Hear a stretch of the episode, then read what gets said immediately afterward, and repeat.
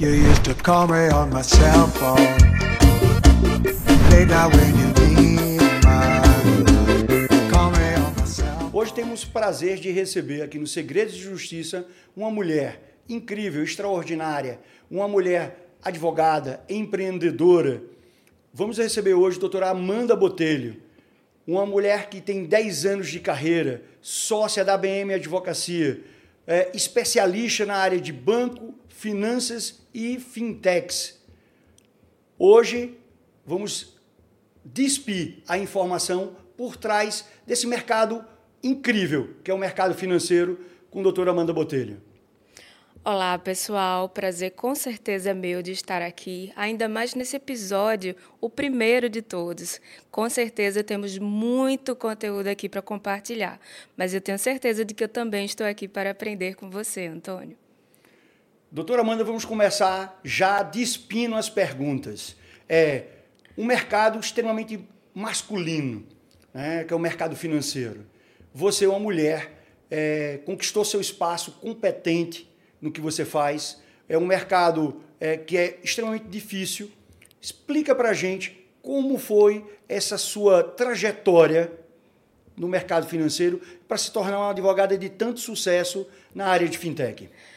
Antônio, eu posso te contar uma história primeiro, antes de responder essa pergunta? Eu sou filha de mãe solteira.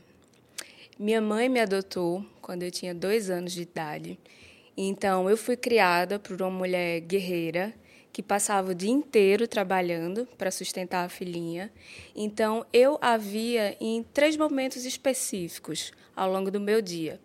De manhã cedo, no café da manhã, quando ela fazia questão de me levar para a escola.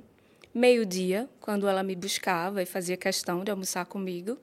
E ao final do dia, quando ela tomava minha lição da escola, fazia ditado, é, me ajudava nas leituras. Mas a maior lição que minha mãe me deu ao longo de todo esse tempo foi: minha filha, seja independente. E foi baseado nisso, nessa, nessa, como é que eu posso dizer, como é que eu posso definir o sentimento, esse maior encorajamento que ela me deu como mulher, esse empoderamento que me fez crescer da forma como eu fui criada, que me fez ser o que eu sou hoje. Então foi essa força que eu aprendi desde a infância a batalhar pelas minhas coisas, pelo meu espaço. Então, quando eu entrei na advocacia, principalmente na parte do mercado bancário, do mercado financeiro, que é, como você mesmo pontuou, notadamente um espaço masculino, me veio essa mesma lembrança da lição da minha mãe seja independente, seja boa, não importa onde você esteja, a quem é bom será sempre reconhecido.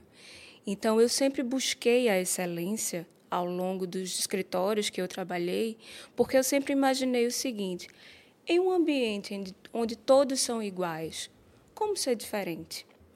E aí, ao longo dos anos, eu encontrei uma única resposta: que o que poderia fazer com que eu fosse diferente independente de ser mulher, independente do meu estágio de carteira, anos de carteira, seria ser eu mesma, ter a minha curiosidade, ter a minha criatividade. Então, mesmo em um espaço onde ser homem é predominante, eu encontrei esses diferenciais que potencializassem a minha feminilidade e a minha inteligência dentro desse ambiente. Que legal, parabéns. E vamos, vamos, vamos se aprofundar, né? Vamos se despir, vamos tirar as máscaras que a gente quer ver o que está por trás. E você trabalhou em grandes bancos, trabalhou em grandes escritórios de advocacia, como Nelson Williams, como Queiroz Cavalcante, mas sempre trabalhou é, para os outros. Né? E dentro desse conceito, é, há uns dois anos para trás, você mudou a chave. Você hoje é sócia de um dos escritórios de advocacia mais respeitado no estado de Pernambuco. É, essa mudança, né? O que motivou essa mudança? Como foi essa mudança? Foi dolorida para você? Teve que mudar o mindset? É, como as mulheres podem se inspirar também nessa mudança para fazer essa transformação? Porque não é uma transformação fácil, doutora Amanda. Definitivamente não é. Na verdade, foi um caminho bem doloroso É, eu comecei a minha carreira em 2011.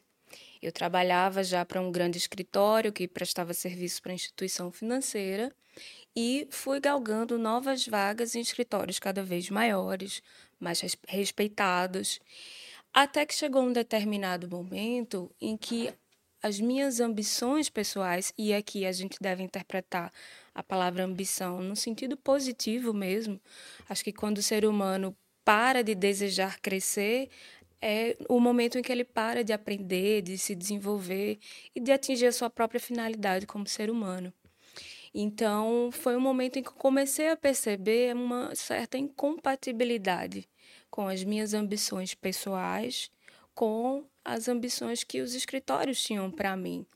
Então, não importava se eu migrasse de um grande para outro grande, nenhum deles seria capaz de preencher aquilo que eu desejava para mim. Então, foi quando surgiu a grande oportunidade de me tornar sócia da ABM Advocacia e me foi assegurado um espaço de total crescimento, principalmente pessoal, de que não haveriam caixas nem paredes moldando ali a minha criatividade, que eu poderia dar o meu melhor, que eu poderia ser eu mesma e o mais importante, que eu poderia continuar evoluindo em prol de algo que me faria crescer e faria crescer o próprio escritório. Então, o problema dos grandes, dos gigantes que já existem no mercado é a padronização. Então, quando você padroniza equipe, você padroniza pessoas, você padroniza inteligências e a, e a própria criatividade. Então, eu encontrei hoje o meu espaço. Não é fácil fazer a troca de mindset. Não é fácil você sair da posição de liderado, de empregado, para empregador, para líder propriamente dito, para ser dono de escritório. Eu acho que é, quando você sai de estagiário para advogado, o peso da carteira já muda na sua consciência. Mas quando você sai de advogado para dono do escritório, o peso é dez vezes maior. E essa responsabilidade que você carrega de ser 100% responsável por todas as tomadas de decisão, é, que tornam, é, como é que eu posso dizer? Tornam uma coisa interessante, mas ao mesmo tempo desafiadora. Então, eu posso dizer a você que vamos completar dois anos de escritório, mas eu passei um ano aí fazendo uma transformação entre empregada para dona e de dona para efetivamente empreendedora. Então, hoje, o que eu posso dizer para as mulheres que desejam fazer essa transformação também é que, primeiro, encontrem a pessoa certa que lhe dê o suporte para isso. E, segundo, mantenham-se firmes no seu propósito, porque, apesar das dificuldades, é como eu costumo dizer, quando se tem um destino, o barco não fica à deriva, você sabe para onde ele vai. Pode vir a tempestade que for, mas uma hora esse porto seguro chega. Fantástico. Veja, isso é uma lição de vida é, é, é uma trajetória de sucesso feito essa que a gente vai trazer aqui, sempre no Segredo de Justiça. Vamos falar um pouco sobre trabalho. Né? Você é especialista na área de fintech, né? a parte financeira, trabalhou tanto tempo no ban no, no, em bancos e etc. E o mercado financeiro, o mercado de banco, está assim, tá em transformação. Ele está completamente é, a tecnologia mudou ele completamente e o mundo jurídico, ou seja, a tecnologia e o mundo jurídico hoje faz parte do processo do dia a dia do regulatório. Então, você, como uma pessoa, uh, uma, uma, advogada, empreendedora, é, lançada aí no mercado de capitais, né? hoje é, fazendo mestrado lá no, no INSPE, em São Paulo, de mercado de capitais, uma pessoa que tem um conhecimento muito forte nessa área. É, Explica para a gente, ou para o empresário que está nos, nos escutando nesse momento, o que é uma fintech? Como é que um empresário ele pode participar desse ecossistema? Como é que isso pode mudar a vida de empresas que têm muitos funcionários ou que têm um sistema de meio de pagamento grande? Fala para a gente um pouco sobre isso. Bom, o sistema bancário e aí eu trago a visão do consumidor, né? Para os consumidores que têm é, correntistas que têm ali na casa dos 50, 60 anos daí em diante, eles enxergam as instituições mais como o sistema financeiro padrão. E aí são os cinco gigantes que dominam o mercado, em que eles vão lá, tem conta corrente, conta poupança, cartão de crédito e fazem uso, em geral, desses três produtos. As gerações mais novas, entre os 30 e 40 anos, até, aliás, até os 25 aos 40 anos, já é uma geração que faz uso de conta digital, já quer saber de investimento, já quer saber de mais produtos financeiros e maior liberdade e pouca taxação. As gerações mais novas ainda, aí é aquela que não quer saber de sacar dinheiro, não quer saber de ir para a fila de banco, acho que nem sabe mais o que é isso, passar horas e horas na fila de um, de um bancão. Mas o que eu posso pontuar, a principal diferença é o seguinte: os grandes bancos são gigantes engessados com uma gama gigantesca de produtos. As fintechs é como se fosse aquele jovem disruptivo que procura se aperfeiçoar numa única coisa, mas que faz bem feito. Então, o mercado financeiro, o mercado bancário, de um modo geral, sentiu uma necessidade de acompanhar a velocidade da vida moderna. Então, você tinha ali o táxi que a gente esperava 40 minutos. Hoje, esperar 5 minutos por um Uber é um absurdo, as pessoas cancelam. A mesma coisa era para banco. Então, era inadmissível você ter que gastar todo o seu horário de almoço numa fila de banco para resolver um problema na sua conta corrente. Então, quando entram no bank, no mercado financeiro, e a primeira coisa que ele mata é a fila, veja, o produto em si ele não foi disruptivo, era um cartão de crédito. Cartão de crédito já existia no mercado, mas o Nubank ele matou a fila de banco. Ele economizou tempo. E isso começou a se adaptar dentro da vida moderna, porque é muito mais fácil resolver a minha vida por um chat do que eu ir até a fila do banco perder meu horário lá, não comer direito, voltar toda perreada. E aí isso começou a virar tendência. Então hoje você tem uma gama de bancos digitais ou de fintechs que são programadas para uma determinada função e não mais abarcar tudo e qualquer coisa e virar um gigante engessado. O meu ponto de raciocínio para os empresários seria o seguinte: você que tem grande fluxo financeiro, seja fluxo de pagamento, seja grande gama aí de empregados abaixo de você, você movimenta muito dinheiro. Movimentar muito dinheiro por si só é, já esse capital ele já pode ser remunerado. Então, uma fintech vem para resolver uma solução Hoje você deve ter uma conta em um banco grande, onde você faz as suas movimentações de entrada e de saída, quando na verdade você poderia ser o próprio banco. Você poderia ser o detentor desse capital, remunerá-lo e fazer todas as transações que hoje você utiliza um grande bancão para fazer. Então, esse é o grande diferencial do mercado. Quem fizer isso, quem pegar essa onda, quem se tornar o próprio banco, vai ter um grande ganho, não só de capital, mas de, de dinheiro, de infraestrutura e de tempo e de qualidade para os próprios empregados. Fantástico. Explicação é, linda. E aí vamos aprofundar esse detalhe para a gente, para as pessoas que estão escutando, até mesmo entender mais o que faz parte do dia a dia da doutora Amanda, que é a gente tem um direito bancário, a gente tem um direito de financeiro, né? o direito de mercado de capitais, aí, que é uma nova economia. Né? É, explica para a gente aí um pouco sobre a diferença, porque acaba ficando muito complicado na, na, na vida das pessoas. Olha, eu quero encontrar um, um advogado especialista na área de investimento né? que, é, que é a sua área, na área de banco, na área de fintech, né? como é que ele é, consegue identificar o especialista nessa área? É, existe uma diferença dentro desse novo segmento, né, que surgiu com a agenda do Banco Central, que é o seguinte: o direito bancário raiz, como eu costumo chamar, ele é mais focado no consumidor. Então, ele abarca mais demandas de fraude, de cartão, de revisional, é, de consignados. Então, é mais tradicional. Com a nova agenda do Banco Central, que trouxe essa disruptividade, essa abertura para fintechs, nós temos mais um direito regulatório, ou seja, nós não temos partes aqui voltadas para o consumidor.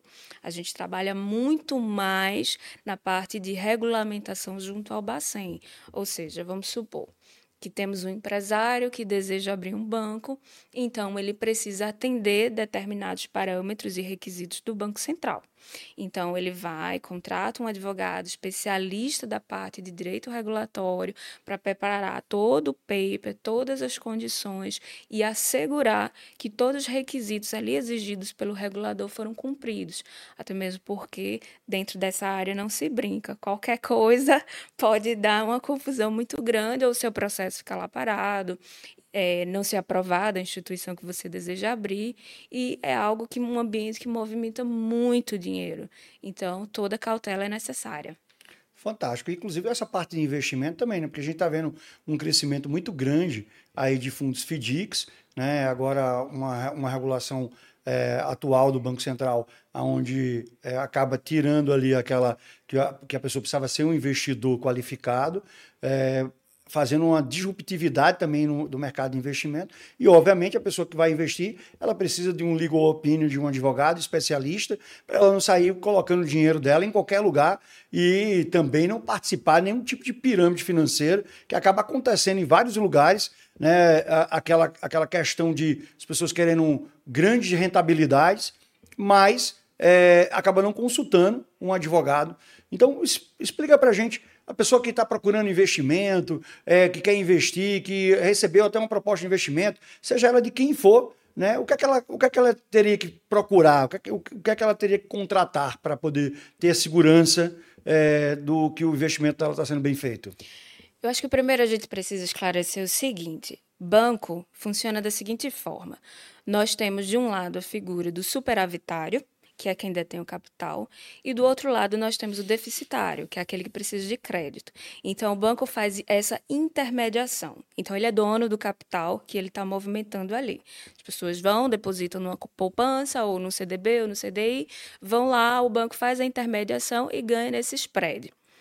Quando a gente abre um fundo FDIC propriamente dito e as pessoas vão lá investir diretamente, não existe essa figura do banco. Então, eu não tenho um terceiro que vira dono desse capital intermediando. Então, a minha lucratividade é maior, mas o meu risco também é maior. Então, quando a gente fala nessa parte de investimentos, primeiro, precisa-se realmente autenticar esse FDIC está regularizado, está ok, está atendendo os parâmetros da CVM. Esse é um ponto, e você, obviamente, precisa de um advogado para isso. O segundo ponto é a seguinte questão: qualquer pessoa, qualquer uma, seja seu vizinho, seja seu parente, seja quem quer que for na internet, dizendo eu asseguro o retorno de X valor depois de um ano. Saia dessa. Saia correndo. Isso é pior do que, sei lá, Herbalife da vida, não caia nessa. É pirâmide, pode ter certeza. Eu já ouvi várias pessoas caírem em golpe com relação a isso, de colocar todo o capital que tinha, toda a poupança, toda a aposentadoria e ao final tá aí se lamentando. Nós tivemos vários casos recentes, inclusive. Então, não caia nessa. Antes de investir qualquer valor, com quem quer que seja, vá até um advogado para ele assegurar que aquela instituição, que aquela empresa empresa está devidamente registrada, porque pagar um advogado pode até ser difícil, mas pior ainda é você perder todo o seu capital e para recuperar, nem sempre isso é possível. Então, incrível. Na realidade, a gente está passando um momento dessa disruptividade, dessa descentralização financeira, né? e a gente está com novas nomenclaturas como tokenização, criptoativos, é, e a gente vê é, um desconhecimento tradicional, do próprio investimento tradicional, e você vê novas empresas né, chegando no mercado, e obviamente é, a gente fica com muita dúvida. É, recentemente a gente teve alguns casos agora em Campina Grande, em São Paulo, é, pessoas que utilizam Bitcoin como fachada para golpes, pessoas que utilizam é, o mercado financeiro com grandes é, margens de uh, de, de lucro como, como token ou, ou, ou, token ativos, na realidade, ativos digitais, e o, o usuário ele não tem esse conhecimento. Então, o que você está passando para a gente é: olha, seja ela qualquer tipo de investimento, criptoativos, token ou investimento tradicional, inclusive em grandes instituições financeiras, procure um advogado especialista na área, não é isso? Qualquer coisa que você não entenda dentro desse universo, você tem que procurar seu advogado, porque ele vai servir como uma espécie de tradutor daquela matéria para você. Veja, eu já vi inúmeros processos, mesmo dentro do direito bancário tradicional, de pessoas que é, assinaram contratos sem ler cláusula direito e depois se arrependeram, ou não observaram a taxa de juros, ou tinham alguma irregularidade ou algum excesso que passou desapercebido. Nós somos um país sem educação financeira. Nós colocamos nos nossos currículos e passamos isso até para os nossos filhos que todos nós temos que saber inglês, mas pouca gente sabe português. É o básico. E aí, se você avançar mais um pouco para matemática, essa estatística piora mais ainda. Então, somos um país que exigimos saber outra língua, mal sabemos falar e escrever a nossa, e que a matemática vira literalmente grego. Então, como é que você no, né, vai pegar um contrato desse, vai manusear esse tipo de conteúdo e vai assinar sem nem saber? Vai ser às cegas, é o seu patrimônio que está ali em jogo. É o seu bem, é a sua vida inteira de trabalho. Como é que você vai jogar tudo isso fora? Então, dependente se, se, se for de investimento, de Bitcoin, de tokenização, a um contrato comum, deve ser obrigatório. É o seu tradutor, é o seu melhor amigo ali para te evitar os maiores problemas. Dizem que o advogado é a única pessoa depois da sua mãe que defende, mesmo que você tiver se for culpado, né? Então, é verdade, é verdade. Vamos, vamos voltar aqui para o tema assim de fintech, porque eu gosto muito desse tema, porque eu, eu, eu acredito que hoje as fintechs elas, elas vêm para preencher espaços que os grandes bancos estão deixando. Né? Recentemente eu sei que a BM Advocacia acabou de gerar aqui o 60 Mais Bank, que é um banco voltado para quem está na maior idade. Tem aí outros projetos como o Banco da Seda, Banco do Gesso, é, e eu vejo que são produtos, na realidade, nichados em determinada área para fomentar o crédito nessa área, ou seja, aquela pessoa acaba conhecendo aquele segmento, aquela dor daquele segmento e passa ali a exercer uma função ali creditória né, de parceiro uh, gerando receita naquela economia, né, seja ela de um projeto específico ou de uma dor específica. Me fala aí um pouco por que você acha que as fintechs elas têm que vir com esse propósito também de resolver uma dor. Veja, Platão já dizia: infeliz do homem que passa por outro homem e não deixa sua marca. Então, a marca do nosso escritório sempre foi a criatividade e a disruptividade. E a melhor forma que nós encontramos hoje no mercado de utilizar essas qualidades é exatamente incentivando essa parte de fintech. E aí, uma história muito curiosa sobre os demais, eu não vou falar porque eu acho que eu ainda estou em sigilo de contrato, mas o 60 Mais Bank especificamente é, tem uma história de bastidor muito interessante. A minha mãe me ligou falando o seguinte: ela viajou e ela me ligou dizendo, filha, que raiva que eu tenho de não ter aprendido a fazer Pix. Porque ela se viu numa situação em que ela precisava fazer e ela não sabia como. Minha mãe sempre foi analógica, 100% analógica. E ela tem quantos anos? Ela tem 84 anos. Então, ela acabou colocando toda a parte financeira dela na minha mão, porque ela entende que o mercado de hoje não atende mais gerações como a dela. Então, o 60 Mais Bank, ele foi criado em cima de dores de pessoas como a minha mãe que não conseguem enxergar os botões direito do, né, dos aplicativos, que não sabem como manusear e que precisam de uma voz de comando dizendo qual é o passo a passo, Fantástico. que precisa de uma interface simplificada, como se fosse o neto ou o filho explicando ali do lado. Então, todas essas dores, e aí eu digo com a, a seguinte questão: a tecnologia ela tem que vir para ajudar mas a partir do momento que ela exclui pessoas, ela se torna, deixa de ser benefício para ser algo ruim. Então, sentindo essa dor. E aí, lembremos que todos nós envelheceremos, o 60 Mais Bem que entrou exatamente para suprir essa dor do mercado, os esquecidos, por assim dizer.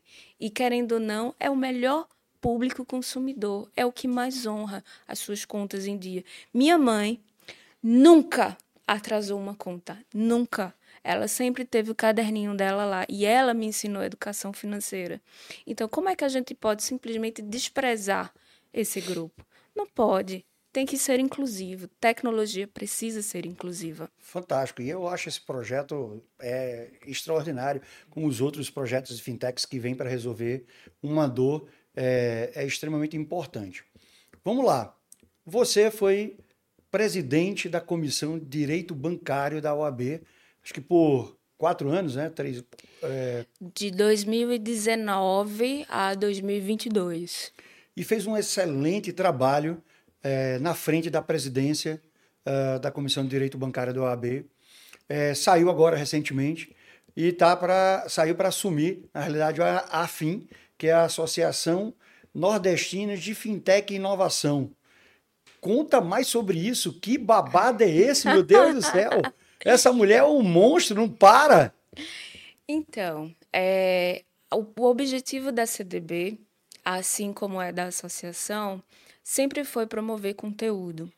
Então, eu sempre entendi que é, dar às pessoas, ensinar às pessoas conteúdo era o que me mantinha e me mantém no meu propósito. Então, é claro que é, a CDB, a ordem, né, passa sempre por atualizações e é importante que se tenha, mas eu entendi também que era algo estadual, era algo mais local e conhecimento não pode ter fronteiras. E a associação, como é abrange todo o Nordeste, então apesar de ser um projeto mais ambicioso, por assim dizer, mas ela tem essa finalidade de educar, de promover conteúdo, de trazer profissionais qualificados para palestrar, para dar o palco, de fato, a quem sabe o conteúdo. Porque hoje na internet nós temos palcos gratuitos, mas nem sempre por pessoas dotadas de sabedoria, por assim dizer. Então a gente precisa dar palco às pessoas corretas, e esse é o propósito da associação. Fantástico. Vamos falar um pouco então sobre empreendedorismo. Estou sabendo agora que você é uma Shark. Né? Ah. Né? Você agora está agora dentro, acabou de a, assumir aí uma startup incrível chamada Baby Concierge, né? É, que foi inclusive é, acelerada é, por, um, por um membro do Shark Tank, né? E agora você assume essa postura lá de, tocar o Baby Concierge uh, com pessoas fantásticas como Isis, Helena e Letícia, é, que, são, que são do Rio. É um projeto magnífico, mas essa, essa picada dessa abelha do empreendedorismo. Mulher, que, que nada foi essa? Você já está empreendendo a nível nacional um grande projeto dessa? Explica um pouco mais aí essa questão do empreendedorismo, essa, como é que essa, essa abelha picou você? Então, esse realmente era um segredo de justiça. É o segredo de justiça, esse ninguém tá sabendo. Tá nem na pauta de pergunta, hein? Esse babado era segredo de justiça. Bom, vamos lá. Foi o que aconteceu.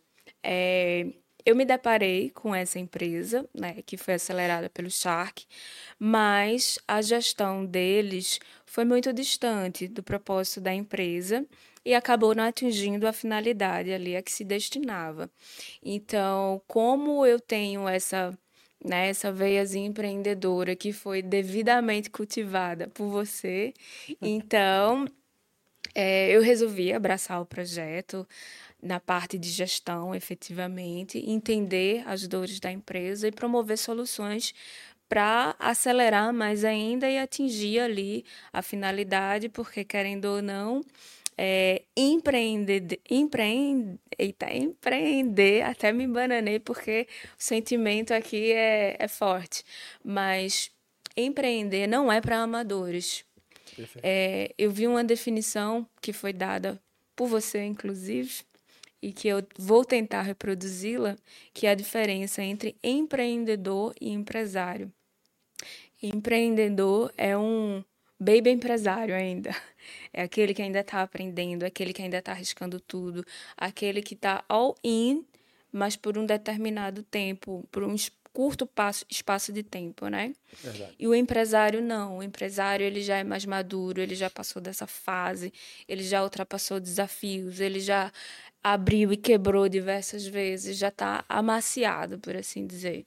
Então, eu estou na fase de baby empresário. Eu tô, eu tô aprendendo ainda como é gerenciar de fato uma empresa, de vê-la sair do papel, de fazer dar certo, de sofrer junto. Espero não quebrar, mas eu já sei que isso está no roadmap de todo empresário. Mas eu também sei que eu conto com pessoas experientes para evitar isso aí. Fantástico. E a gente está chegando aqui no final do nosso segredo de justiça. Mas antes de, de a gente finalizar, eu tenho algumas, algumas perguntas, aquela, aquelas.